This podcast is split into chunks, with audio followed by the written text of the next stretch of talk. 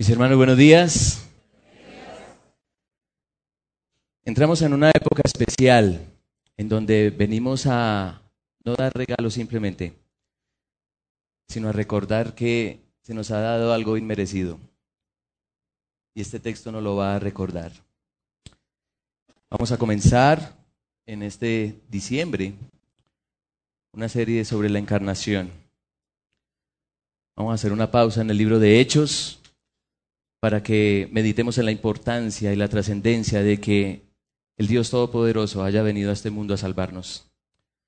Y hoy vamos a estudiar del Evangelio según Juan, capítulo 1, versículos 1 al 18. Juan capítulo 1, versículos 1 al 18. Vamos a estudiarlo en esta hora.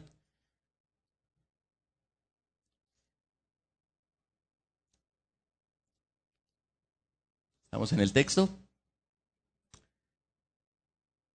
Vamos a orar. Padre Celestial, cada pasaje de tus sagrados escritos es especial, es singular y particular en su contenido y gloria. Necesitamos la claridad y la atención debida a tu palabra en este momento. Nuestra mente muy probablemente está saturada de cualquier cantidad de pensamientos y preocupaciones. Tú las conoces. Y por eso necesitamos tu auxilio para disponernos a escuchar y meditar en este mensaje. Hoy es el día de tu Hijo. Hoy celebramos a nuestro Señor. Concédenos la gracia para atender a este tu mensaje, a las sanas palabras de tu Hijo. Danos la capacidad de comprensión que solo por tu Espíritu podemos tener. Que este texto sea tan claro para nosotros, que nos lleve a gloriarnos en ti y aún más a mostrar tu gloria. Te lo suplicamos, Padre, por Jesucristo, nuestro Rey y Salvador. Amén. Juan capítulo 1, versículos 1 al 18. En el principio era el verbo, y el verbo era con Dios, y el verbo era Dios. Este era en el principio con Dios. Todas las cosas por Él fueron hechas, y sin Él nada de lo que ha sido hecho fue hecho. En Él estaba la vida, y la vida era la luz de los hombres. La luz en las tinieblas resplandece, y las tinieblas no prevalecieron contra ella. Hubo un hombre enviado de Dios, el cual se llamaba Juan.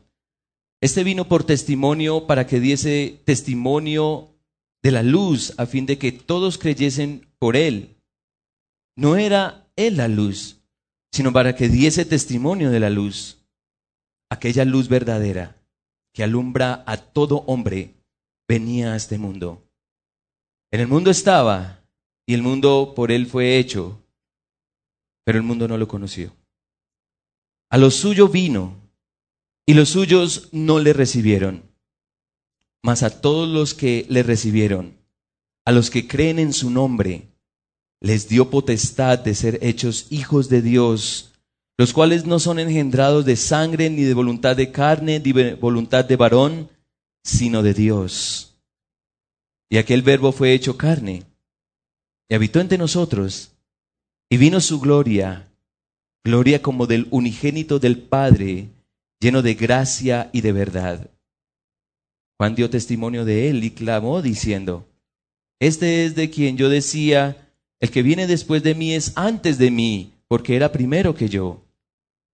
Porque de su plenitud tomamos todos y gracia sobre gracia. Pues la ley por medio de Moisés fue dada, pero la gracia y la verdad vinieron por medio de Jesucristo. A Dios nadie le vio jamás. El unigénito Hijo que está en el seno del Padre, Él le ha dado a conocer.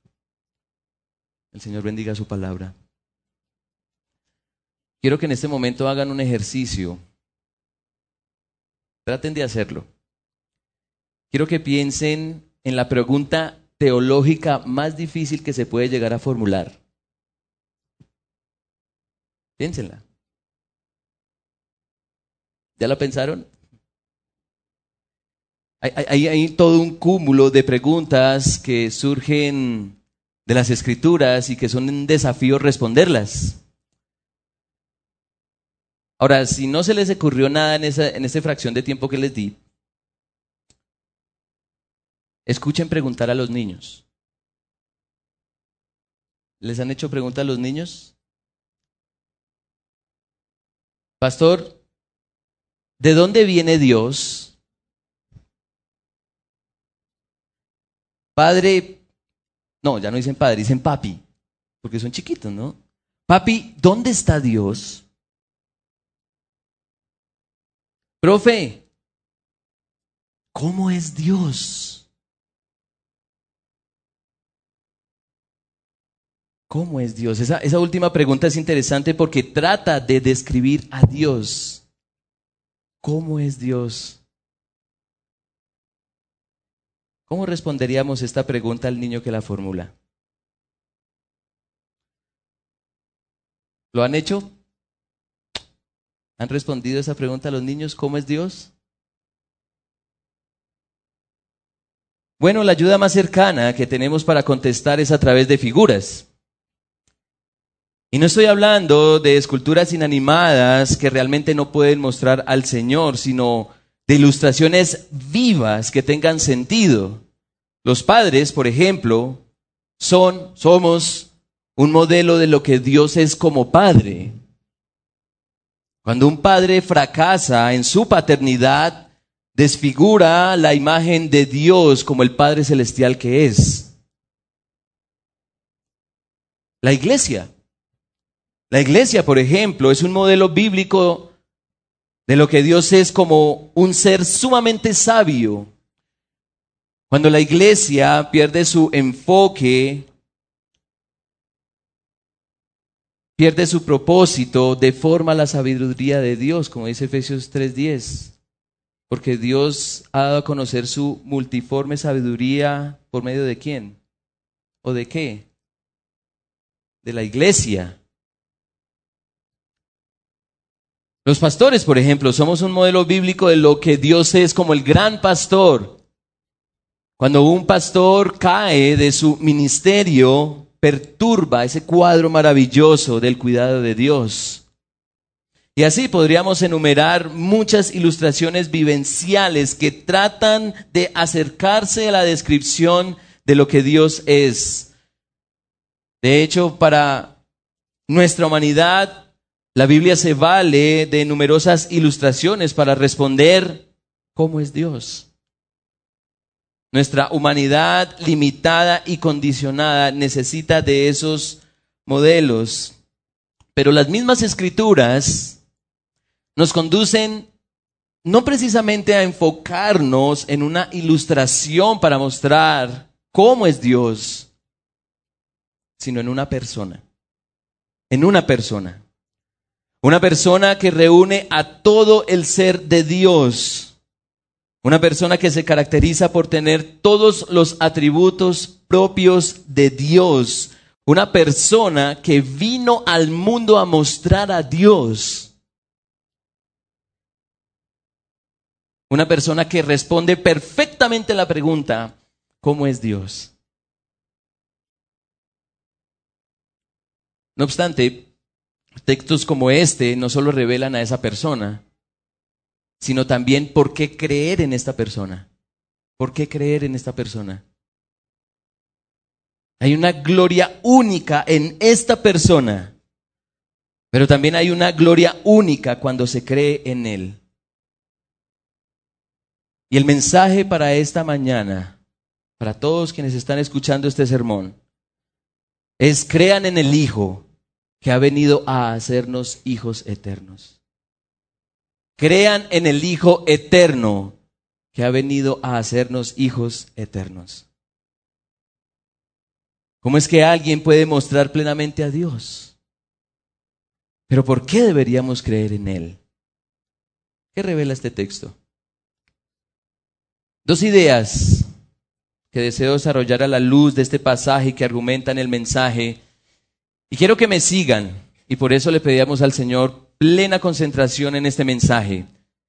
Y quiero que veamos en el texto la gloria del Hijo, pero también la gloria de la fe. La gloria del Hijo y la gloria de la fe. Seguramente hemos escuchado muchas, numerosas enseñanzas acerca de este texto maravilloso y, vale la pena recordar una vez más qué dice este pasaje y por qué lo hace tan poderoso y único. Creamos en el Hijo eterno que ha venido a hacernos hijos eternos. Y deseo llevarlos de forma progresiva por este texto. Si por algún momento usted se pierde, entonces se perdió todo el sermón. ¿Están conmigo? Amén. ¿Están despiertos? Bueno, gloria a Dios. Entonces, a la pregunta de cómo es Dios, el autor de este texto nos acerca aún más a la respuesta. Y por eso quiero que veamos la gloria del Hijo. De principio a fin, el apóstol Juan, quien históricamente es reconocido como el autor de este Evangelio, invita seriamente, seriamente a que creamos en aquel que describe en este texto. De hecho, es uno de los pocos libros de la Biblia que nos dice cuál es el propósito por el cual fue escrito. Y ustedes quizás lo han leído. Juan capítulo 20, ahí mismo, versículos 30 y 31, hizo Jesús además muchas otras señales en presencia de sus discípulos, las cuales no están escritas en este libro, pero estas se han escrito para qué? Para que creáis que Jesús es el Cristo, el Hijo de Dios, y para que creyendo tengáis vida en su nombre. ¿Quién es Él? Es la pregunta. ¿Quién es Él? Sin duda hay todo un esfuerzo por describir la gloria de aquella persona que revela, que muestra tangiblemente a Dios. En el principio era el verbo y el verbo era con Dios y el verbo era Dios. Ahora una pregunta al leer este texto, una pregunta obvia y que no debemos pasar por alto es ¿por qué el texto se está refiriendo al logos? Se está refiriendo como la palabra, como el verbo. Bueno, Estratégicamente Juan desea exponer a su audiencia que el ser que va a describir hace tangible y visible aquello que parece inmaterial e incorpóreo. Así como nos esforzamos en contestar la pregunta de un niño, ¿cómo es Dios? El apóstol nos guía a ver que ese elemento intangible, como la palabra, es posible materializarse. ¿Y cómo lo explica? Versículo 2, este era en el principio con Dios, todas las cosas por Él fueron hechas, y sin Él nada de lo que ha sido hecho fue hecho. La Biblia expone con claridad de principio a fin que Dios creó y sostiene todas las cosas con su palabra. Por la palabra de Dios existe tanto lo visible como lo invisible. Y asimismo todas las cosas se, se mantienen por esta palabra. Pero la palabra por sí misma es etérea, no se puede tocar.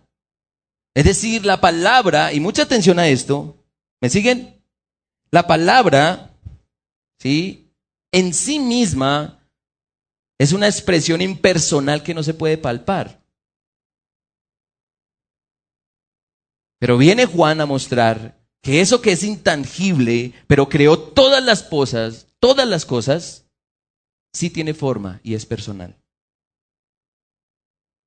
Todas las cosas, dice el versículo 3, por Él fueron hechas, y sin Él nada de lo que ha sido hecho fue hecho. En el principio era la palabra, y se hace palpable al decir todas las cosas por Él fueron hechas. Lo que parece etéreo, poco definido, sí tiene forma y es una persona. Es más sencillo de lo que parece, hermanos. Si están confundidos, les voy a ayudar. Si yo digo la palabra mamá, ¿qué se les viene a la mente?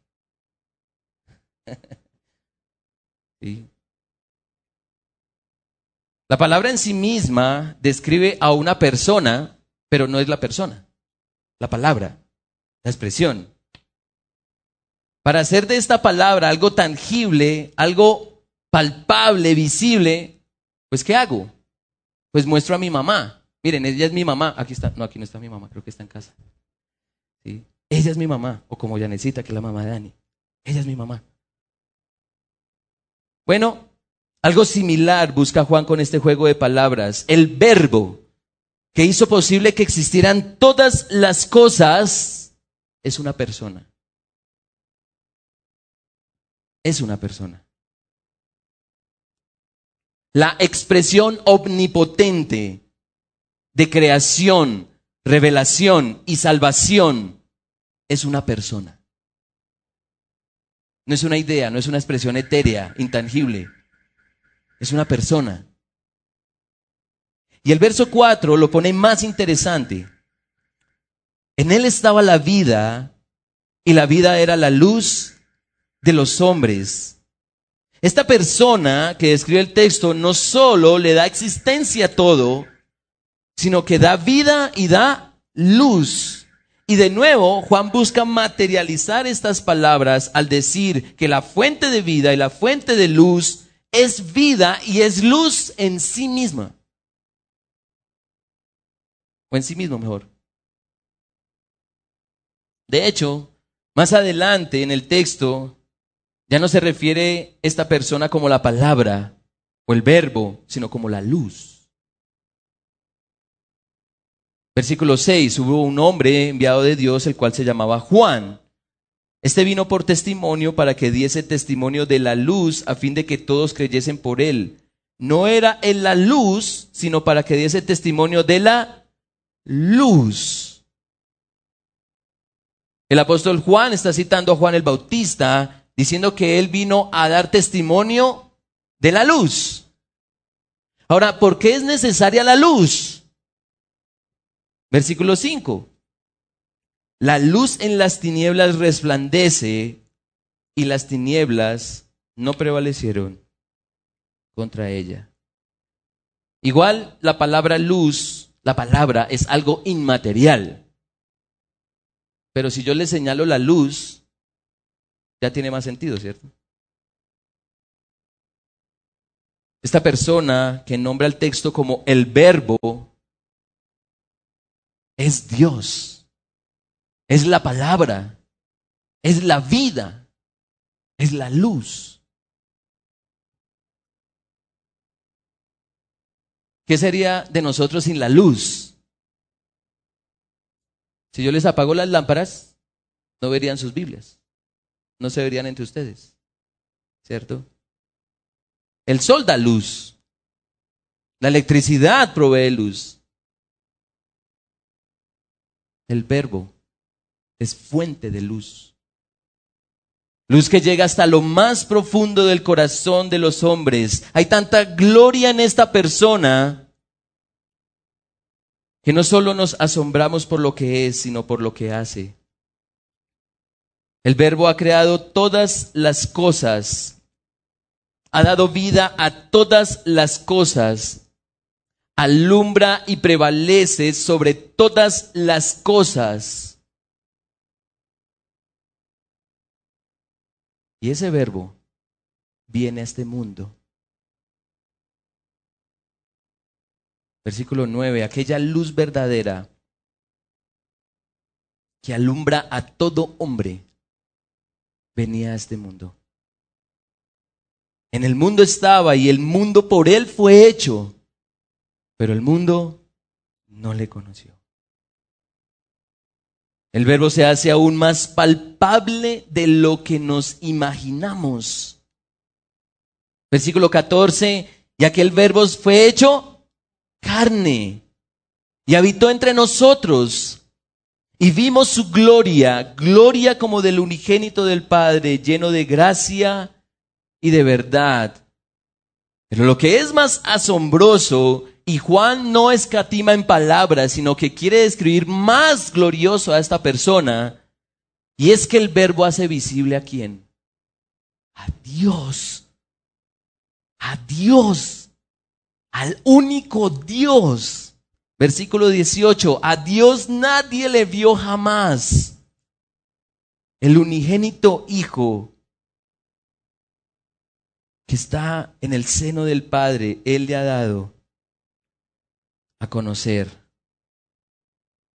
Definitivamente este texto nos hace niños al preguntar cómo es Dios. Y la respuesta de Juan es, mira a Jesucristo,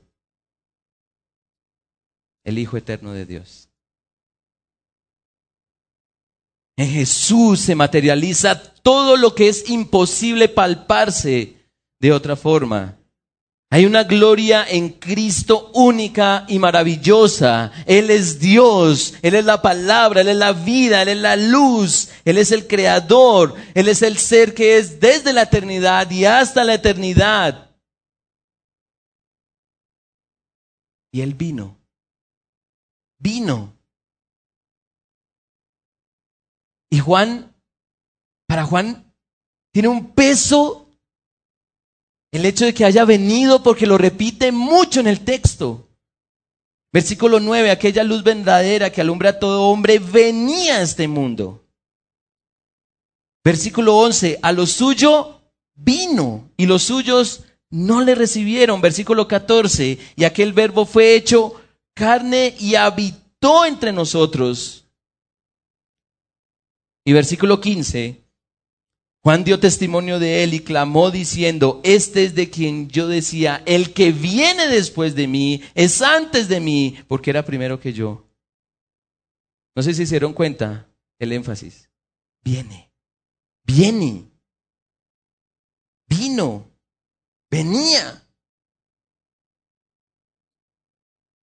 El omnipotente y todo sapiente y eterno Dios vino a este mundo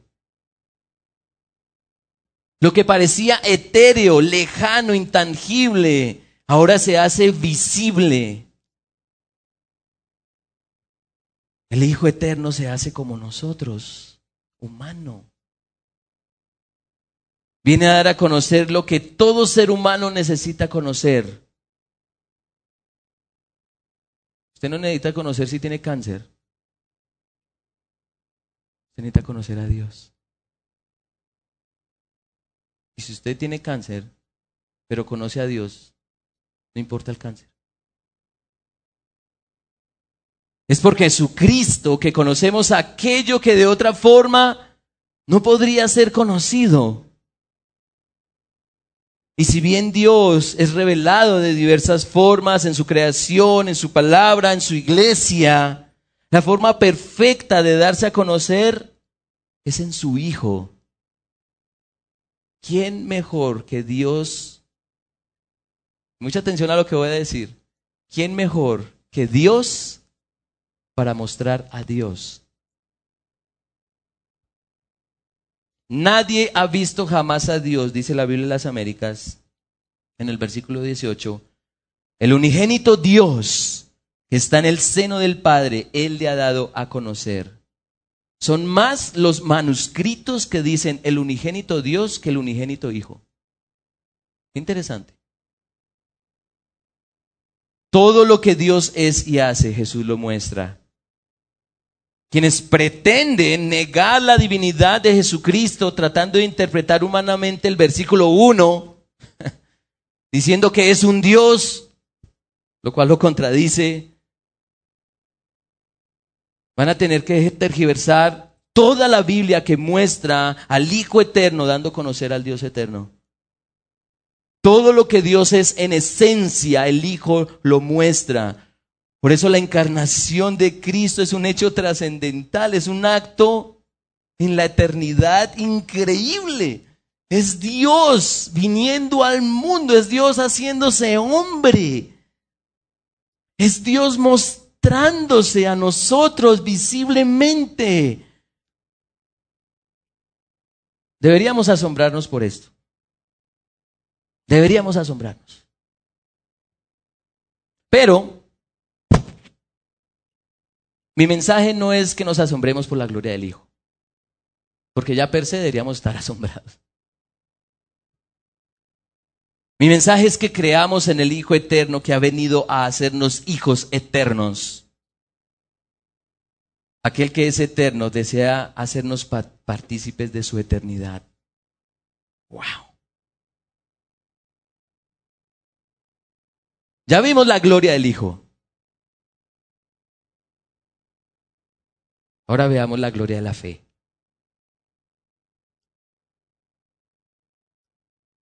Meditar en lo que Jesucristo es debería llevarnos a creer en Él casi de inmediato. Pero lamentablemente muchos no creen. Y el texto atestigua eso, versículo 10, en el mundo estaba y el mundo por Él fue hecho, pero el mundo no le conoció. A lo suyo vino y los suyos no le recibieron. Aún a quienes fue prometido el Hijo Eterno, claramente, claramente, no lo aceptaron. Sin embargo, toda esta gloria del Hijo está apuntando a un propósito para quienes sí creen. Versículo 12. Mas a todos los que le recibieron, a los que creen en su nombre, les dio potestad de ser hechos hijos de Dios. Como les decía, Juan el apóstol es intencional en citar a Juan el Bautista porque Juan el Bautista estuvo en función de proclamar una y otra vez al Mesías venidero. Predicar de aquel glorioso ser que daría luz como lo vemos en el versículo 6. Hubo un hombre enviado de Dios, el cual se llamaba Juan. Este vino por testimonio para que diese testimonio de la luz, a fin de que todos que, todos que, solo para escuchar un palabrero, para que qué, creyeran. Testificar de aquel que es desde la eternidad y hasta la eternidad. Versículo 15, Juan dio testimonio de él y clamó diciendo, este es de quien yo decía, el que viene después de mí es antes de mí, porque era primero que yo.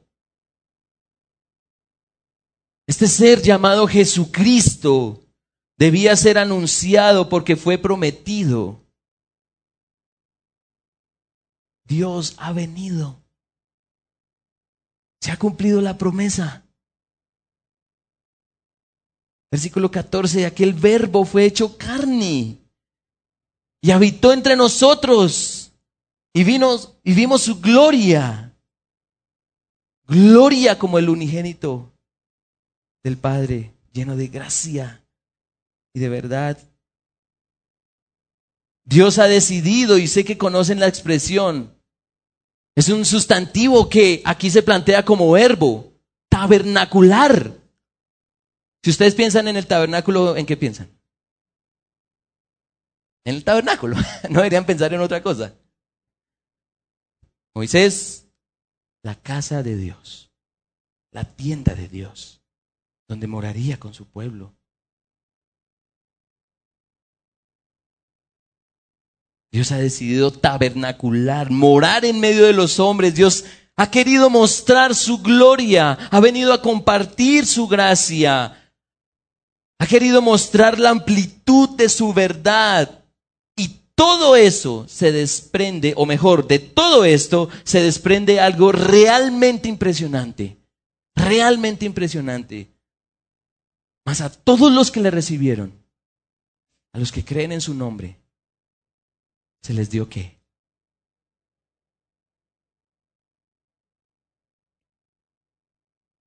El derecho, como dice la Biblia de las Américas. La potestad de ser hechos hijos de Dios. La venida del Hijo de Dios es para que quienes crean en Él sean hechos hijos de Dios.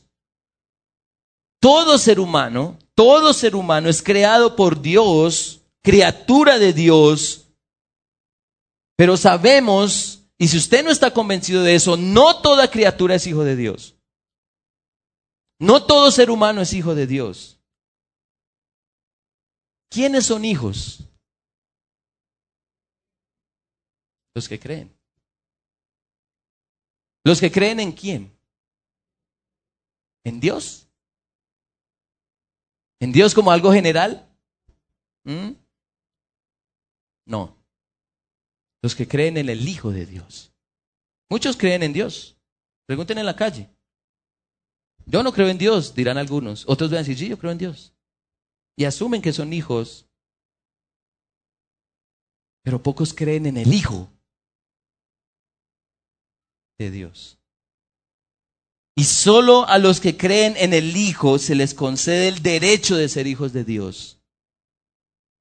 Y si el Hijo es eterno, a los hijos de Dios se les concederá ese privilegio de la eternidad.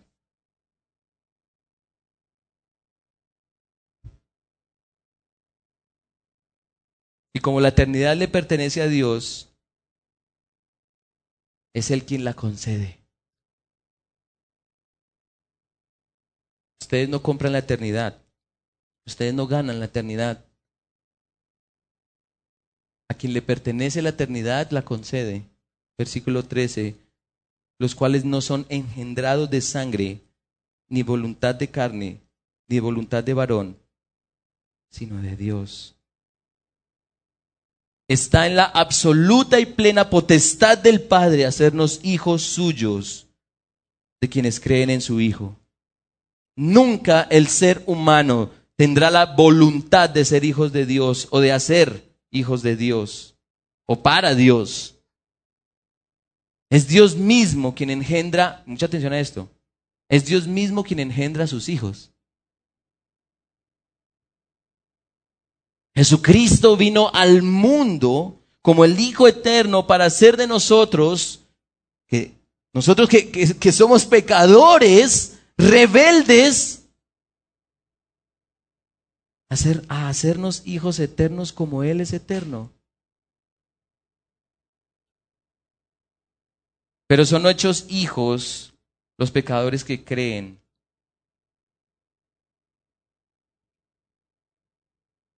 y los pecadores que creen vienen del Padre. Todos nosotros, todos nosotros estamos, o mejor, nacimos de un padre y una madre, es nuestra naturaleza humana, pero quienes estamos absolutamente convencidos de que Cristo es nuestro Señor y Salvador, el Hijo eterno del Padre que revela su gloria, su ser, quienes tenemos esa convicción inamovible, podemos decir que nacimos del Padre Celestial. Si tenemos la convicción inequívoca de que el Hijo Eterno es lo que es y hace lo que hace por su divina esencia, entonces ya somos participantes de su naturaleza. Y si el Hijo es eterno, nosotros, los que hemos creído, también seremos eternos.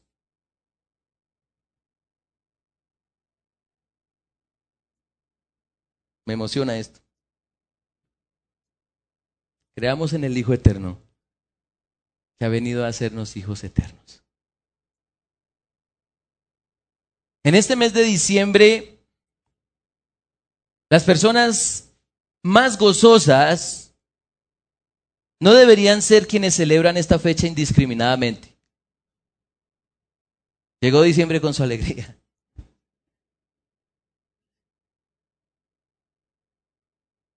En este mes de diciembre, las personas más gozosas no deberían ser aquellos que compran regalos y hacen fiestas de Navidad. No deberían ser quienes tienen la capacidad de comprar regalos y decorar la casa. No deberían ser quienes celebran que la pandemia viene perdiendo su fuerza. no deberían ser quienes ven sus negocios prosperar por la demanda del consumismo navideño. No deberían ser quienes tienen alimentos abundantes para compartir en esta época. Ni siquiera deberían ser quienes están mejorando en su salud. No deberían ser quienes ven sus familias restaurarse. Porque en Navidad todos se reconcilian y en enero se dividen. Y todo eso puede alegrar nuestros corazones y es legítimo. Pero, pero el gozo del cristiano está en que el Hijo eterno de Dios ha venido a hacernos hijos del eterno Dios.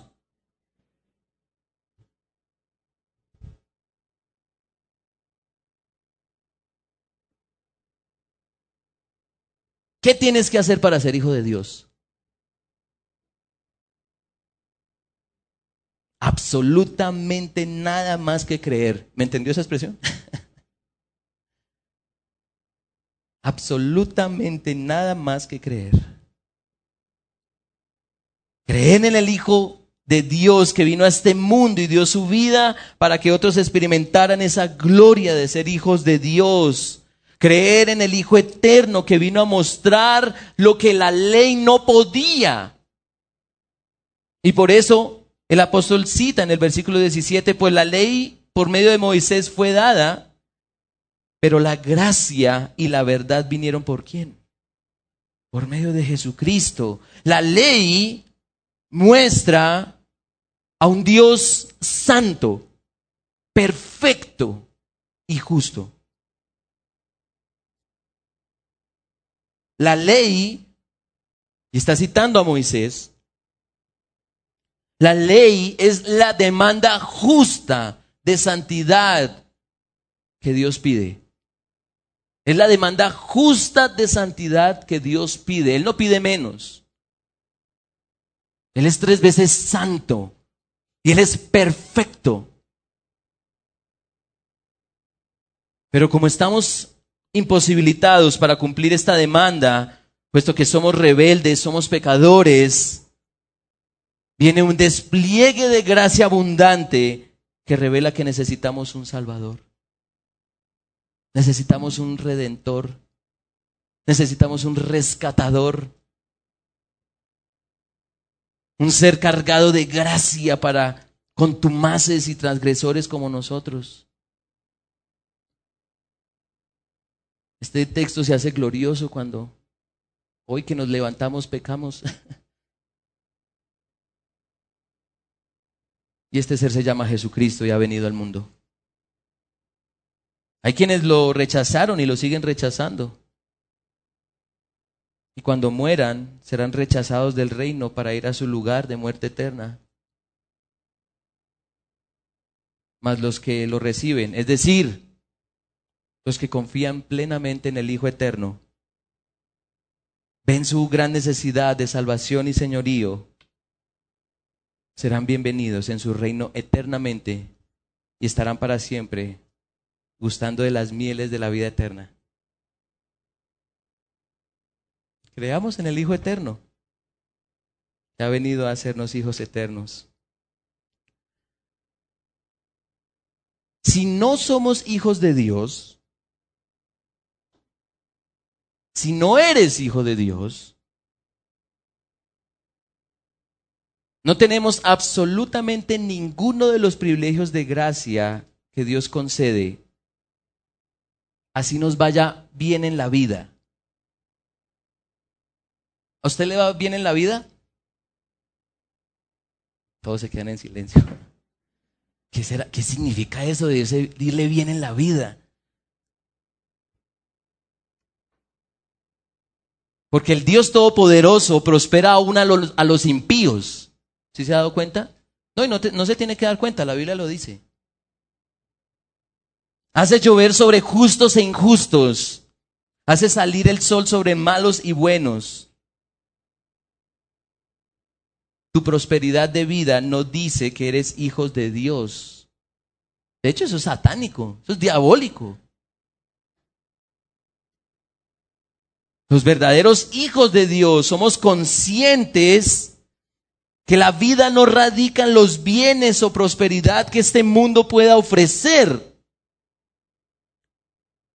Los verdaderos hijos de Dios somos conscientes de que nuestra vida es Cristo, el Hijo eterno de Dios.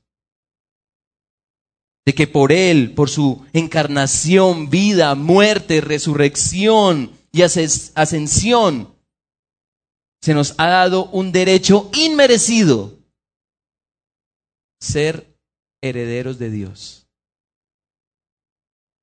herederos de su paternidad, herederos de su eternidad ser benditos del Padre. Quiero que hagan un ejercicio en esta Navidad. Es una invitación. Si no lo hace, tranquilo, no se va a condenar. Pero quiero que hagan un ejercicio en esta Navidad. ¿Me siguen? Miren que su vecino no esté dormido. Si vas a dar regalos, porque estoy seguro que aquí todos van a dar regalos. Ya a mí que me comenzaron a dar regalos, gloria a Dios. Si vas a darle, si vas a dar regalos, pégale al obsequio no solo la tarjeta que dice de para, sino también una tarjeta que diga regalo inmerecido. Pero pastor, ¿qué me está pidiendo?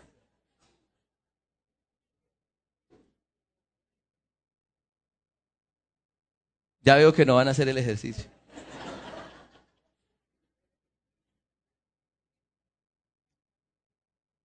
Porque cuando damos regalos, por ejemplo, a los niños, ¿saben por qué les damos regalos? Por el simple hecho de ser niños. ¿O no? O cuando nos damos regalos entre nosotros los, los mayores, los damos por el afecto, la estima, el amor que tenemos hacia alguien. Hasta la pena es un estímulo para dar regalos. Uy, no, qué pena, él ha sido tan generoso, le va a dar un regalito. Y aún la dinámica comercial de esta época nos lleva a dar regalos. Descuentos del 50%. Uy, este regalo le va a encantar a mi papá. Pero, pero, cada obsequio, cada regalo, cada detalle debería comunicar la realidad bíblica.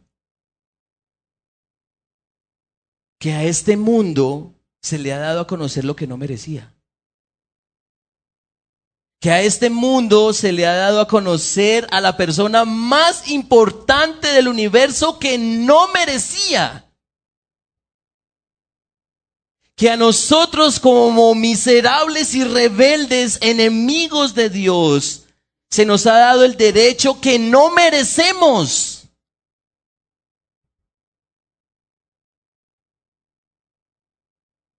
Pero el regalo inmerecido ha sido dado. Se nos ha dado al Hijo Eterno para ser hijos eternos. Tómalo, déjalo. Vale la pena tomarlo para que tu real gozo sea cumplido. Así como muy humana y alegremente recibimos un obsequio de alguien, esta época no sería posible si el mayor de los regalos inmerecidos no hubiese sido dado por Dios. ¿Por qué habrías de dar regalo en ese entonces? ¿Por qué? Démoslos en los cumpleaños.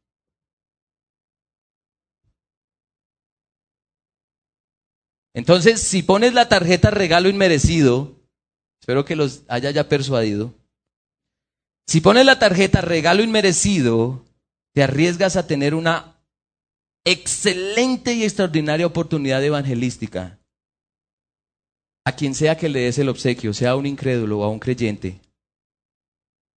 Porque cada regalo, todo, de hecho, es un memorial para que creamos en el Hijo Eterno que vino a hacernos hijos eternos.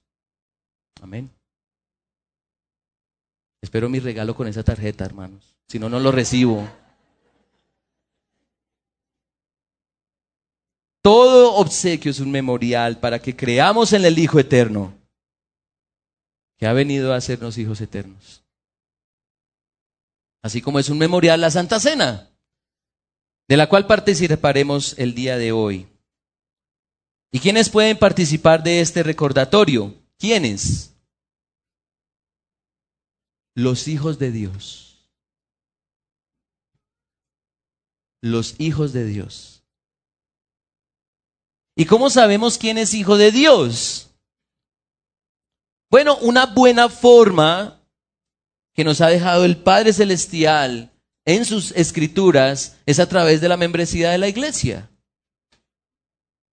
Porque a través de la membresía, y lo hemos dicho muchas veces, y no nos cansaremos de decirlo porque la Biblia no se cansa de decirlo, a través de la membresía podemos velar por la fe de quien ha creído en Cristo como Señor y Salvador. En el ejercicio de la membresía podemos cuidar entre nosotros la certeza en el Evangelio que tenemos. Es en la membresía que todos los creyentes están en función de custodiar la fe los unos a los otros, preocupados de que realmente seamos hijos de Dios. Por eso los miembros pueden tomar la cena. Pero si tu fe es guardada en el vínculo de la membresía de otra iglesia local, porque nos estás visitando, bienvenido a tomar la cena con nosotros. Y aquí viene lo feo, pero también es muy llamativo. Si no eres miembro de ninguna iglesia local que pueda observar tu fe en Cristo, ten cuidado de participar de este memorial. En este momento, así como gozoso, también es solemne y sagrado. No, es un ritual. No, no, no es un invento, esto no es para llenar la liturgia del culto. Se trata de recordar al Hijo de Dios que murió por nuestros pecados, resucitó para hacernos hijos eternos de Dios y vendrá de nuevo para que quienes somos hijos disfrutemos de la eternidad prometida junto a Dios. Si vas a tomar la cena y no eres miembro de una iglesia local, por favor ten cuidado. Espero y ruego que tu mente y corazón estén enfocados en tu necesidad de Jesucristo como Señor y Salvador. Así que, con gozo, pero con reverencia, nos ponemos en pie quienes vamos a tomar la cena.